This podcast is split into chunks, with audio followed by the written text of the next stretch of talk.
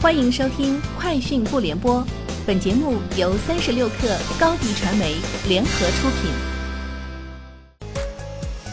网罗新商业领域全天最热消息，欢迎收听《快讯不联播》。今天是二零一九年十二月十三号。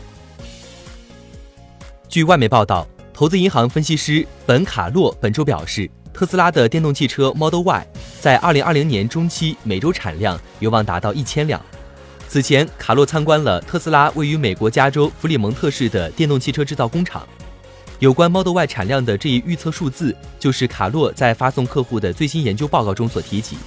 特斯拉方面曾表示，公司正在将 Model Y 投产时间表从2020年秋季提前至2020年夏季。调研公司发表了一份研究报告，其中提到苹果公司的可穿戴设备、智能家居和其他类别的大致收入规模。根据他们的数据，AirPods 无线耳机的单季度营收已经达到四十亿美元，与2007年的 iPod 播放器最顶峰时期相当。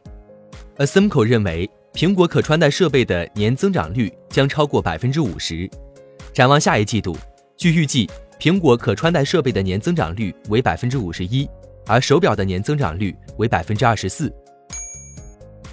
在波场创始人孙雨晨重开微博后不足十二小时。新微博孙雨晨老师再次被封，相关页面显示，该账号因被投诉违反法律法规和微博社区公约的相关规定，现已无法查看。十二月十二号晚间，波场创始人孙雨晨、币安联合创始人何一微博均被封禁。孙雨晨曾就此回应称，其正在联系微博官方询问原因。据外媒报道，甲骨文周四表示，在联席首席执行官马克赫德去世之后。该公司不会再招募高管填补空缺，公司另一位联席首席执行官萨弗拉卡兹将担任首席执行官，执掌公司帅印。甲骨文创始人、董事会主席拉里·艾里森周四表示，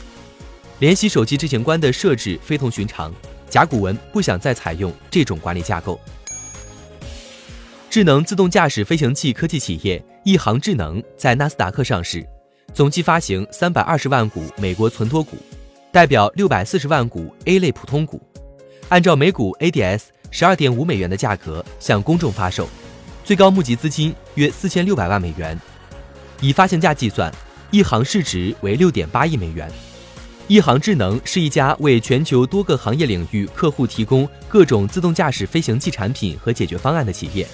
覆盖城市空中交通、智慧城市管理和空中媒体等应用领域。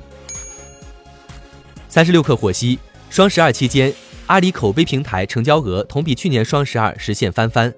饿了么单日订单峰值创历史新高。此外，双十二期间，北京首条二点零版数字化口碑街在国贸建成，